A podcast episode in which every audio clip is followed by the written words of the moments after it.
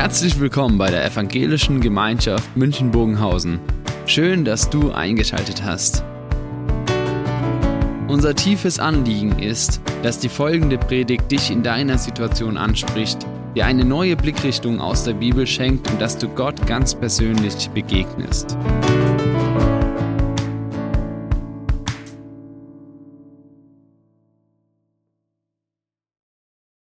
Jakob hat vorhin schon gesagt, das Thema heute mutig glauben, mutig beten 2, die Fortsetzung. Wir hatten eben vor 14 Tagen im Rahmen von diesem Jubiläum, was unser Gemeinschaftsverband feiert, 100 Jahre, mit dem Motto 100 Jahre Jesus nachfolgen heißt mutig glauben. Da hatten wir das Thema mutig beten dazu genommen. Und dann war die Frage, was heißt es eigentlich mutig zu beten? Und das meint ja nicht, dass ich irgendwelche völlig irrealen Dinge bete, die am Schluss noch mir helfen sollen. Also lieber Gott, unsere Gemeindeleitung spielt am Freitag Lotto. Ja, bitte gib, dass wir am nächsten Sonntag hier keine Fragen mehr haben. Haben wir noch Schulden auf dem Gemeindehaus oder sonst irgendwas? Ja, das ist vielleicht kein mutiges Gebet, sondern vielleicht eher eins, so hatten wir es vor 14 Tagen gesagt, dass Gott versuchen würde. Mutig beten haben wir entdeckt. Jesus hat uns ein Beispiel gegeben dafür und das ist das Vaterunser. Und er sagt, wenn ihr das Vater unser betet, sprecht ihr wahrscheinlich das mutigste Gebet, was man sprechen kann. Und es geht mir oft abhanden, weil ich mich unwahrscheinlich daran gewöhnt habe. Und dann hatten wir das letzte Mal gesagt, wenn ich anfange, für die Anliegen Gottes zu beten, da braucht es unheimlich viel Mut. Weil ich dann bete und sage zu dir, Vater im Himmel, deine Herrschaft soll sich durchsetzen, nicht nur in der Welt, sondern auch in meinem Leben und ich bete, dass durch mein Leben, durch meinen Charakter, durch mein Tun, meine Worte sichtbar wird, dass du Herr in meinem Leben bist. Und durch das, was ich tue, durch mein ganzes Leben, durch uns als Gemeinde, sollst du geehrt werden. Geheiligt sei dein Name. Und wenn ich unterwegs bin mit dem Auto, sollst du geehrt werden. Und wenn ich abhänge mit Freunden, sollst du geehrt werden. Und wenn ich über andere lästere, sollst du auch geehrt werden. Und dann merke ich, das ist unheimlich mutig, das zu beten. Weil es hat ja was mit meinem Leben zu tun. Oder kann ich nicht so beten und so leben, als wenn ich das nicht beten würde? Oder dein Wille soll geschehen, wenn du mir einen Strich durch die Rechnung machst, wo ich merke, Gott, es geht so ganz anders. Und deshalb zu beten, deine Anliegen sollen zum Tragen kommen, da braucht's Mut. Denn Gott meint's ja ernst. Und wenn ich sage, das meine ich so und er nimmt es ernst, dann heißt es ja für mich, jetzt muss ich mich darauf einlassen. Und jetzt Teil zwei. Wir gehen heute einfach zu dieser nächsten Bitte und die heißt, dein Wille soll, nee, unser tägliches Brot gib uns heute. Und dabei merken wir, dass neben den Anliegen Gottes unsere Anliegen Platz haben. Und dass Gott nicht nur sagt, das sind meine großen Anwälten, meine Herrschaft soll in dieser Welt durchkommen, ich soll geehrt werden, sondern dass Gott sagt, es geht auch um deine Anliegen. Um das, was dich beschäftigt. Unser tägliches Brot gib uns heute.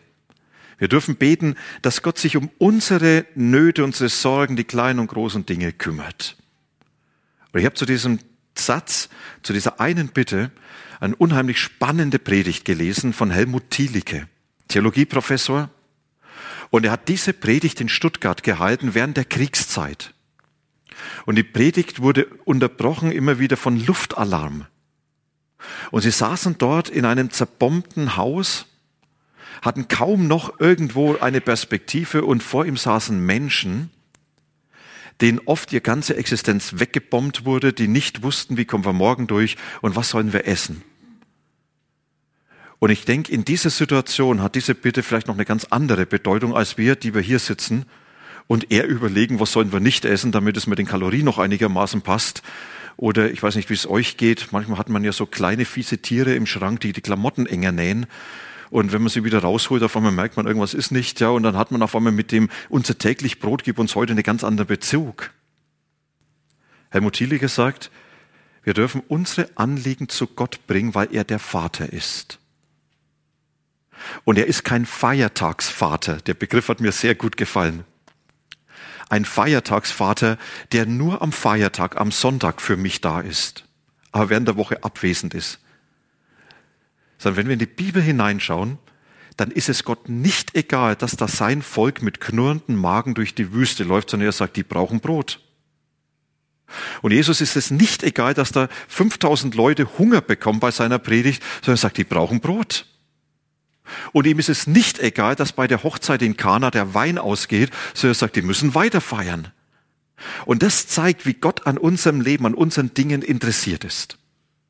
Und wenn wir beten, unser tägliches Brot gib uns heute, dann ist es eine Bitte, die Jesus uns anbietet und sagt, ihr dürft sie beten. Und jetzt weiß ich nicht, wie es euch geht. Wenn ich höre diese Bitte, dass er sagt, du sollst beten, unser tägliches Brot gib uns heute, dann finde ich das erstmal unheimlich gut und sage, da brauche ich doch gar keinen Mut dazu. Und wenn ich dann noch das nehme, das Brot nicht nur steht für das, was dann zum Mittagessen geht, sondern Martin Luther hat es, glaube ich, sehr treffend gebracht, wo er sagt, es meint eigentlich alles, was ich brauche. Essen, Kleidung, Trinken, Menschen, die mir helfen, einfach für mich ein Beruf, ein Auskommen. Und er sagt, alle diese Bedürfnisse, das können wir unter dieses Brot mit hineinnehmen. Wenn ich dann höre, unser tägliches Brot gib uns heute, dann sage ich, wozu braucht's Mut, das zu bitten? Und wenn wir genau hinschauen, dann werden wir jetzt dann hoffentlich merken im Lauf der Predigt, diese Bitte geht gegen unsere Grundbestrebungen, die wir als Menschen haben. Wir wollen Sicherheit, wir wollen Berechenbarkeit, wir wollen die Dinge beherrschen. Und Jesus nimmt uns mit dieser Bitte das alles aus der Hand und sagt, das musst du den Mut haben, das loszulassen, um zu verstehen, was diese Bitte bedeutet und noch mehr, um dann zu erleben, dass ich diese Bitte in dein Leben hinein erfülle. Ich lade euch jetzt ein, dass wir gemeinsam diesen Text des Vater Unser lesen. Ihr habt es hier auf der Leinwand, es wird eingeblendet. Und es ist jetzt nicht dieser klassische Text von Martin Luther, der uns vertraut ist, sondern ich habe den Text genommen von der Basisbibel wo manches ein ganz klein bisschen anders formuliert ist. Vielleicht stolpert man dann mal ein bisschen drüber. Und dann werden wir diesen einen Satz nochmals aufgreifen. Ich lade euch ein, dass wir gemeinsam diesen Text jetzt lesen.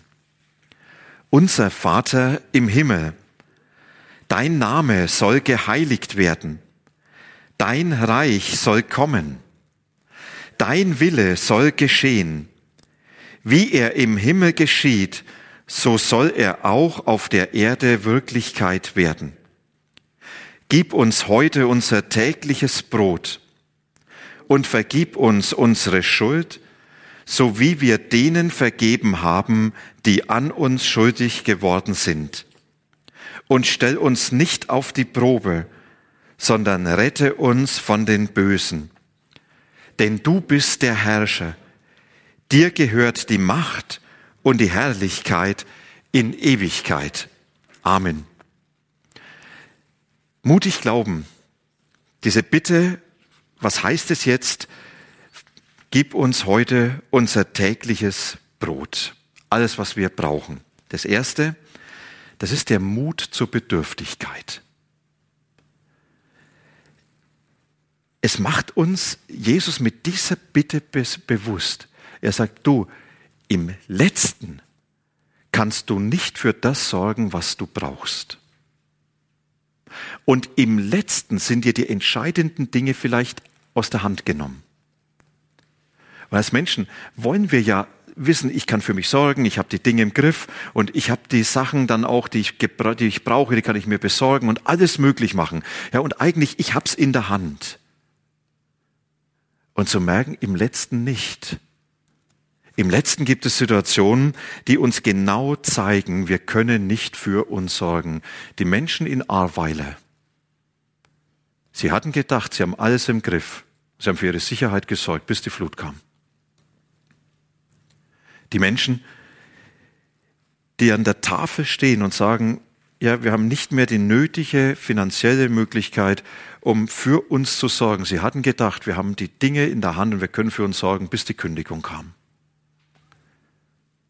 Die Menschen im Krankenhaus, auf den Stationen, wo sie um ihr Leben kämpfen, sie hatten gedacht, ja, wir haben unsere Gesundheit ganz gut im Griff, bis die Diagnose kommt. Und ich könnte jetzt weitermachen. Die Eltern, die denken das mit unserer Familie, wir können das alles gut gestalten, bis sie merken, wir erreichen unsere Kinder nicht mehr. Und auf einmal erlebt man, die entscheidenden Dinge sind uns doch aus der Hand genommen und das macht hilflos. Das macht Probleme. Das geht genau gegen das, wie ich eigentlich leben möchte. Und Jesus, er lehrt uns jetzt, wenn ihr betet, gib doch du uns unser tägliches Brot, dann sagt ihr Gott damit, Gott, im letzten können wir nicht für uns sorgen. Im letzten haben wir es nicht im Griff. Im letzten sind wir bedürftig, dass du uns die Dinge gibst, die wir brauchen. Und wir leben davon, dass deine Fürsorge über unserem Leben steht und dass deine Fürsorge uns Tag für Tag neu begleitet und mitten in unseren Mangel wir erleben können, da wo wir es nicht mehr in der Hand haben, dass wir das bekommen, was wir brauchen. Da ist ein Gott, der für uns sorgt. Und dieser Mut zur Bedürftigkeit, das ist eigentlich eine Einladung, was Jesus ausspricht. Er sagt, hab doch den Mut, das für dich selber und auch sehr bewusst Gott gegenüber zu sagen, nein, ich hab's nicht in der Hand, ich kann nicht für mich sorgen. Und deshalb möchte ich, dass du für mich sorgst. Deshalb darf ich beten, sorg du für mich. Das ist der erste Mut. Der Mut zur Bedürftigkeit. Und wisst ihr, wenn man merkt, ich hab's nicht in der Hand, ich kann nicht wirklich für mich sorgen, dann brauche ich einen, der für mich sorgt. Aber wenn ich einen habe, der für mich sorgt, bin ich von ihm abhängig. Und deshalb den Mut zur Abhängigkeit. Und es geht auch gegen mein Bestreben. Also ich bin eher unabhängig. Ich weiß nicht, wie es euch geht. Ich bin nicht so gern eingebunden. Hans-Peter Royer, vielleicht sagt der einen oder anderen der Name noch etwas. Leiter von dieser christlichen Einrichtung in Schladming, Tauernhof, vor ein paar Jahren tragisch beim Paragliden ums Leben gekommen. Und er war Bergführer, Skilehrer, also alles, was man in den Alpen so macht, an Spaß. Und er ist mit Leuten unterwegs gewesen und hat ihnen immer versucht, den Glauben zu erklären. Und dann hat er einen Mann gehabt, hat er erzählt, der kam aus einer Suchtkarriere. Und Hans-Peter erzählt, ja, da ist Jesus und du musst dich an ihn binden, du musst dich festmachen bei ihm. Und dann sagt der Mann, weißt du, ich habe Jahre meines Lebens in Bindung verbracht. Ich will mich nicht mehr binden. Ich will nicht mehr gebunden sein. Ich will frei sein. Und dann am nächsten Tag sind sie klettern gewesen. Und Hans-Peter sagt, er hat dann diesen Mann gesichert und hat ihn oben an sich angebunden und dann über die Kante drüber gelassen. Und wie er so ein paar Meter in dieser Steilwand hängt und darunter noch ganz viel Luft war, da hat er ihn festgestellt, dass er nicht mehr weiterkam, hat oben sein Messer herausgeholt und hat gesagt, ey, du wolltest doch frei sein. Und hat angefangen, an diesem Seil zu schneiden. Mit der Rückseite, ja. Und in dem Moment, sagt er, ist dem anderen bewusst geworden, diese Freiheit, von der er sagt, die gibt's nicht. Sondern diese Freiheit, die bedeutet, im letzten, du brauchst eine Bindung, die dein Leben trägt. Und die Frage ist nicht, bist du gebunden oder nicht, sondern an wen hast du dich gebunden? Die Frage ist nicht, bist du völlig unabhängig oder nicht, sondern von wem bist du abhängig? Und dann sagt Jesus, wenn ihr sagt, gib uns heute unser tägliches Brot, dann sagt ihr als erstes Vater. Du bist von dem Gott abhängig, der dir Vater ist. Und das hatten wir das letzte Mal schon angesprochen, der dich liebt, den du wertvoll bist. Der an deinem Leben zutiefst interessiert ist, dem es nicht egal ist, was du Mangel leidest. Er sagt, binde dich doch mit diesem Mangel an mich, gib dich ganz bewusst in die Abhängigkeit zu mir. Verbinde dich doch mit deinem Mangel mit mir und stell immer wieder diese Brücke her. Herr, da ist dieser Mangel, den ich habe. Das kann bis in diese materielle Not hineingehen. Ich habe nicht genug für mich zu sorgen. Sag du für mich, ich binde mich damit an dich. Das sind Menschen, die ich brauche und die ich nicht habe. Ich binde mich an dich, begegne mir in diesem Mangel. Ich möchte mich ganz fest damit mit dir verbunden wissen. Mit Zuversicht, mit Hoffnung, mit Mut. Ihr könnt nehmen, was ihr wollt. Jesus sagt, es hat alles Platz bei mir. Und dann eingeladen zu sein, ganz bewusst ihm heute zu sagen, ich rechne damit, dass du als mein Vater für mich sorgst. Ich rechne damit, dass mein Mangel dir nicht egal ist. Ein Zitat von Helmut Thielicke, was er damals in Stuttgart in diesen Trümmerhaufen dort den Menschen gesagt hat. Da sagt er, wir können diesem Herrn unsere Gegenwart und dem heutigen Tag anvertrauen, weil ihm die Zukunft und der letzte Tag gehören. Wir können ihm auch die Kleinigkeiten unseres Lebens anvertrauen, weil er zu groß ist, als dass er sich nur mit dem beschäftigt, was wir Menschen als groß empfinden. Das ist ein tolles Zitat. Ich sage, ich darf diesem Gott vertrauen, weil ihm nicht nur das Heute gehört, sondern auch das Morgen, und weil er so groß ist, dass er auch an den Kleinigkeiten meines Lebens interessiert ist. Und noch was zum Thema Abhängigkeit. Abhängigkeit heißt nicht nur, dass Jesus sagt, naja, du bist von mir abhängig und ich versorge dich. Das kann uns schnell auf eine falsche Fährte führen. Jesus hat es selber erlebt. Als die 5000 Menschen satt geworden sind, die, die waren begeistert. Ich wäre genauso begeistert gewesen. Und die haben was getan, was ich genauso getan hätte. Die sind nämlich am nächsten Tag wiedergekommen. Also wenn es irgendwo was umsonst gibt, da gehe ich doch hin, oder?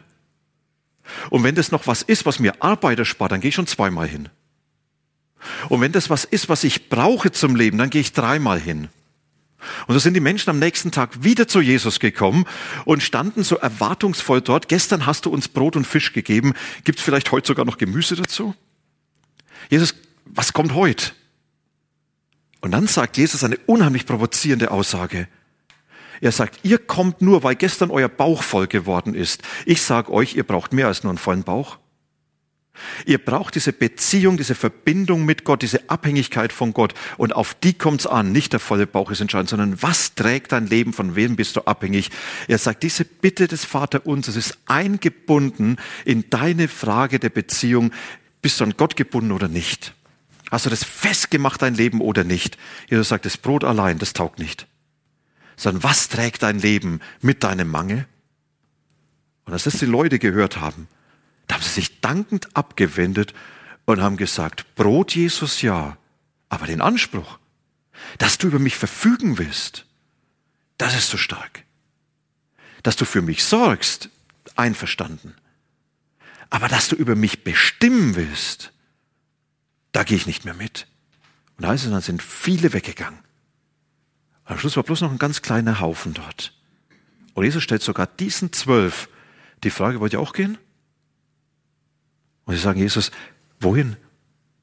Wir haben doch erkannt, nur du hast Worte des ewigen Lebens, nur du hast etwas, was uns bis in die Ewigkeit hineinträgt. Wohin sollen wir denn gehen? Und damit dieses Abhängigsein. Jesus, er sagt den Menschen, habt doch den Mut, abhängig zu sein und dann das dritte, diese Bitte zu beten heißt auch, den Mut haben, Mangel neu definieren zu lassen. Ich kann mich erinnern, wir hatten vor vielen, vielen Jahren hier eine spannende Vortragsabende mit dem Journalisten und Theologen Andreas Malessa. Und er hat an einem Abend über Mangel geredet und hat dann diesen Satz aus dem Psalm 23 zitiert. Der Herr ist mein Hirte, mir wird nichts mangeln. Und da hat er eine spannende Frage gestellt, die mich bis heute begleitet. Er hat gesagt, wann ist genug eigentlich genug? Wann ist genug eigentlich genug? Wann habe ich genug Besitz? Wann habe ich genug Klamotten im Schrank? Wann habe ich genug Erfolg? Wann habe ich genug Anerkennung? Wann habe ich genug Rückhalt? Wann, wann ist genug genug? Ich weiß nicht, wie würdest du es definieren? Mir sind bisher kaum Menschen begegnet, die gesagt haben, das, was ich habe, reicht. Zwei Zimmerwohnungen, ich will gar nicht mehr. Warum soll ich noch mehr arbeiten, noch mehr ansparen? Ich habe genug. Ich habe genug an diesem und an jenen. Mir sind aber viele Menschen begegnet, die sagen, ich habe eine zwei Zimmerwohnung, aber drei wären auch nicht schlecht. Und ich habe ein Auto, das ist jetzt zehn Jahre alt, aber eins mit fünf Jahren wäre wär auch nicht schlecht.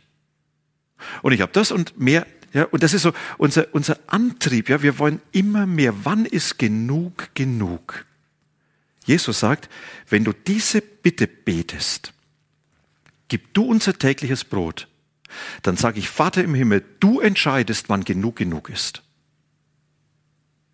Und mit dem, was du gibst, teilst du mir mit, was genug ist. Und ich merke, in mir regt sich dann schon langsam so der Widerspruch, dass ich denke, ja, manchmal ist das, was er als genug ansieht, nicht das, was ich als genug ansehe. Und manchmal denke ich, kannst du nicht noch eine Schippe drauflegen? So ein bisschen mehr? Und er sagt, der Mut heißt, wenn du diese Bitte betest, dann hast du den Mut, dass du sagst, du bestimmst, was für mich genug ist. Und du bestimmst aber auch, was Mangel ist und welchen Sinn der Mangel hat. Und dann bin ich sehr gefordert, weil Mangel für mich oft Ausdruck meiner Anspruchshaltung ist. Und ich mir das Recht gebe, habe ich doch ein Recht darauf. Ich habe doch ein Recht darauf, dass ich genug habe. Ich habe doch ein Recht darauf, genug Gesundheit. Ich habe doch ein Recht darauf, genug für den Alltag. Habe doch ein Recht. Frage, wer gibt mir das Recht? Ich? Jesus sagt, der Vater im Himmel, wenn du so betest, dann sagst du, du hast das Recht zu bestimmen, was genug ist. Und dann geht es wirklich auch um die Frage, ist jeder Mangel sinnlos? Es gibt Mangel. Ich kenne ihn auch. Aber diese Frage ist nicht nur, Gott, nimm allen Mangel weg, sondern vielleicht auch nochmal eine neue Perspektive, Mangel zu definieren. Ist der Mangel wirklich dann sinnlos? Oder ist mancher Mangel, den ich erlebe, ein Werkzeug Gottes, wo er mein Leben prägt, in meinem Leben etwas formt und in meinem Leben etwas für die Zukunft entwickeln lässt? Als das Volk Israel damals durch die Wüste gegangen ist, da haben sie manchen Mangel gehabt. Und Gott hat gesagt, durch diesen Mangel form ich euren Glauben und eure Beziehung zu mir. Und durch manchen Mangel, was Gott mir nicht gegeben hat, hat er vielleicht mich in meinem Leben bewahrt. Ich habe manche Schulzeit erlebt, heute würde man sagen, da wurde man so richtig gedisst von Menschen, wo ich gerne gehofft hätte, das sollen meine Freunde sein. Und es war manchmal Horror. Und irgendwann sagt jemand zu meiner Mutter, die sagt, Mensch, das ist so schlimm, ja, wie der oft gedisst wird. Vielleicht bewahrt ihn Gott vor irgendwelchen Menschen, die ihm sehr, sehr schlecht tun. Und im Nachhinein sage ich, diese Frau, die das gesagt hat, hat wahrscheinlich recht gehabt. In dieser Zeit hätten mir diese Menschen nicht gut getan. Wer weiß, was in meinem Leben dann an Prägung passiert wäre, an Entscheidung. Mangel kann ein Werkzeug Gottes sein, wo er sagt, da form ich dein Leben. Und da gebe ich in dein Leben etwas hinein, was für die Zukunft wichtig ist zu beten, gib du uns unser tägliches Brot im Heute. Das heißt, Gott, du hast den Recht zu entscheiden, was genug ist, was richtig ist und wo Mangel dein Werkzeug sein muss. Ich habe nochmals ein Zitat von Helmut Dielicke. Nochmals in dieser zerbombten Stadt, wo Menschen vor dem Nichts standen, wo den Menschen sagt, es ist die Segenswirkung unserer Zeit und dann in Klammer dazu fügt, deren harte Erfahrung unsere Generation einmal in ruhigen Zeiten an das kommende Geschlecht weitergeben muss. Also es ist die Segenswirkung unserer Zeit, dass uns der Rang der kleinen Dinge und sogenannten Selbstverständlichkeiten wieder neu klar wird. Er sagt, da hat Gott uns viel weggenommen. Und ich habe auf einmal entdeckt, was die kleinen Dinge sind. Ich denke noch an Männerwochenende, was wir einmal im Jahr so haben. Und dann hat es Möglichkeit, dass Leute berichten, was sie erlebt haben, was, was dann auch sehr, sehr beschäftigt. Und ich weiß noch, wie dann einer erzählt hat, den Unternehmen aufgebaut hat, und der dann durch unglückliche Dinge, wo er alles, er hat alles richtig gemacht und trotzdem ist das komplette Unternehmen in Konkurs gegangen und er hat sein, fast sein komplettes Privatvermögen verloren. Er hat sich vorher nie die Frage gestellt, wo machen wir Urlaub? Er sagt, ich habe fast alle Länder der Erde bereist. Und dann hat er angefangen, Hilfsarbeiten zu erledigen, damit er überhaupt für den Alltag sorgen kann. Ich weiß nicht, ob ihr euch vorstellen könnt, was das für so einen Menschen bedeutet. Auf einmal mit dem Nichts dazustehen. Das war eine Horrorzeit. Und dann sagt er, weißt du, wenn ich jetzt morgens manchmal zum Zeitungsaustragen gehe, seit vielen, vielen Jahren sehe ich das erste Mal wieder die Sterne.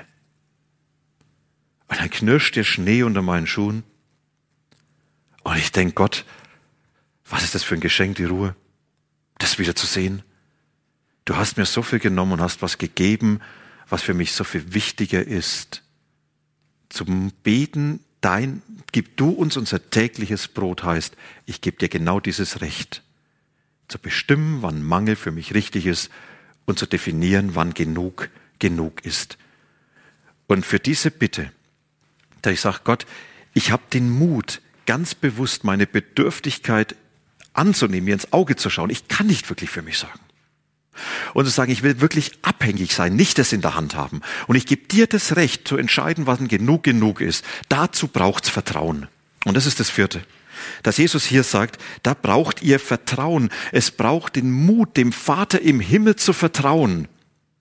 Und zu sagen, ich vertraue darauf, dass du wirklich das richtig machst. Und dieses Vertrauen hat keine Garantie, aber eine tiefe Gewissheit. Dieses Vertrauen hat nicht schwarz auf weiß, wo Gott sagt, und das wird alles passieren, aber es hat die Gewissheit, dass der Gott, der mein Leben führt, es unendlich gut mit mir meint. Ich habe euch ein Beispiel mitgebracht, was mir selber gut gefällt. Manche von euch wissen, dass ich gerne Motorrad fahre. Und wenn man dann mit dem Motorrad unterwegs ist, dann sieht es so aus, auf das Stilfser Joch. Und nicht bei der Tour, aber einer anderen Tour ist mein Sohn mitgefahren. Und wenn dann diese Kehren kommen, ja, also das ist die schönste, äh, das schönste Schild, was für einen Motorradfahrer gibt, dann hat man ausgemacht, wenn danach freie Strecke ist und du kannst dann vorher noch überholen, dann macht man so mit der Hand und dann kannst du ansetzen, egal was du siehst, da kommt nichts. Ich mache das jetzt weg, weil sonst hört ihr nicht mehr zu. Und dann ist man da oft gefahren, ja, in dieser Hahndadelkurve rum, hat gesehen, da kommt nichts, macht noch so. Und er hat zum Überholen angesetzt, ja, wo andere gesagt haben, ist der völlig bescheuert. Aber vorher ist er sein Vater gefahren und ich habe kein gebrochenes Verhältnis mit meinem Sohn. Und ich habe nicht gedacht, den lasse ich jetzt vor den nächsten LKW, sondern ich habe gedacht, der soll Spaß haben und ich will Spaß haben. Und er hat mir vertraut und hat gesagt, ich sehe nicht, was nach der Kurve kommt, aber ich weiß, dass der es gut mit mir meint. Und das ist das Vertrauen, was Jesus sagt. Wenn du Gott vertraust, dann weißt du nicht, was nach der nächsten Kurve kommt, aber du weißt, dass der, der dich durch die nächste Kurve bringt, dass der dich liebt und dass der dafür sorgt, dass du nicht aus der Kurve getragen wirst. Und dass er dir im Heute das gibt, was dein Leben ausmacht. Dass er dir die Dinge gibt, die für dich gut und richtig sind. Das ist der Mut von dieser Bitte. Unser tägliches Brot gib uns heute. Ich habe den Mut, dir zu vertrauen und von der Hand in dem Mund zu leben. Und es ist das heute. Es ist nicht meine Hand, es ist die Hand Gottes, die mir gibt. Ihr sagt, vertrau doch mir. Leb von der Hand, die für dich sorgt. Jesus, er hat zum Ende seines Lebens hin mit seinen Jüngern gesprochen. Die Menschen, die mit ihm unterwegs sind. Und dann stellt er ihnen eine ganz ehrliche Frage. Und er sagt, denkt mal dran, als ich euch oft weggeschickt habe, zu Menschen zu gehen, als ihr oft mit mir unterwegs wart und wir hatten kein Geld dabei. Und wir lebten wirklich von dem, was wir hatten. Keine Tasche, kein Ersatzpaar Schuhe, sondern einfach von dem, was Gott gibt. Als ihr das so erlebt habt, habt ihr dann jemals Mangel gehabt? Und ich stelle mir vor, wie sie sich anschauen und dann sagen sie nicht Jesus, naja, manchmal so ein paar Euro mehr wäre schon nicht schlecht gewesen. Oder machen wir vielleicht noch einen Koffer dabei, wo ein bisschen mehr noch drin? Dann sagen sie Jesus, nee, als du uns mit leeren Händen weggeschickt hast, da hatten wir nie Mangel. Nie. Weil du immer für uns gesorgt hast. Und uns im Heute das gegeben hast, was wir gebraucht haben. Mutig glauben, mutig beten. Ich lade euch ein, das nochmal für euch jetzt kurz zu reflektieren. Was heißt es denn, für dich in deiner Situation zu sagen, ja, gib du mir heute mein tägliches Brot in meine Bedürftigkeit, in die Abhängigkeit von dir, indem dass du definierst, was Mangel ist, aber auch weil ich dir vertraue, dass du schon das Richtige machst.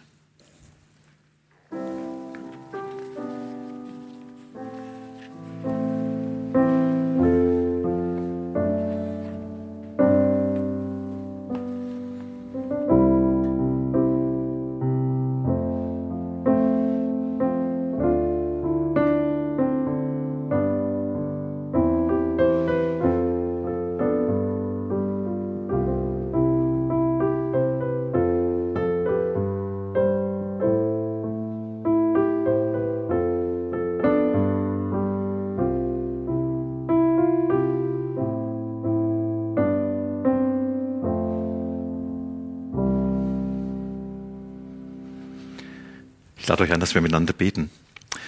Jesus, du bist es, der unser Leben wirklich trägt und der uns Vater sein will. Und du bist es, der uns einlädt, wirklich dir zu vertrauen. Nicht nur in den großen Fragen des Glaubens, sondern in den ganzen Herausforderungen unseres Alltags. Dort, wo wir Mangel empfinden, wo es uns wirklich bewusst wird, da können wir nicht für uns sorgen und haben nicht genug für das, was wir eigentlich meinen zu brauchen. Und du lädst uns ein, das ganz bewusst zu beten. Gib du als unser Vater uns das, was wir heute an Brot brauchen, an Dingen, die für unser Leben wichtig sind. Und mit dieser Bitte wollen wir dir vertrauen, dass du schon weißt, was gut ist. Und dass du schon für uns sorgst. Und dass du weißt, was du tust mit Mangel und mit dem, was du uns gibst. Und dass wir am Ende nie mit leeren Händen dastehen müssen, sondern dass wir in unserem Leben von dem beschenkt sind, was du da hineingibst. Jesus, wenn wir heute über das tägliche Brot reden, dann wollen wir aber bewusst auch für die Menschen beten, denen heute das Wichtigste für ihr Leben fehlt. Und wir leben in einer Welt, die so viel Güter hat, wir sind oft so unfähig zu teilen. Jesus, hilf doch du uns, auch da verantwortlich mit dem umzugehen, was du hast, was du uns gegeben hast. Und wir bitten dich für deine Menschen, die Mangel leiden, dass du ihnen diesen Mangel nah bist und dass du ihnen wirklich der Vater im Himmel bist. Und wo wir mithelfen können, Mangel zu stillen, da gib uns auch den Mut loszulassen und zu geben, weil du durch uns geben willst. Danke, dass wir mit dir gehen dürfen in die Herausforderung, in die Situation, wo wir deine Fürsorge brauchen. Und danke, dass du als dieser fürsorgende Vater über uns bist. Amen.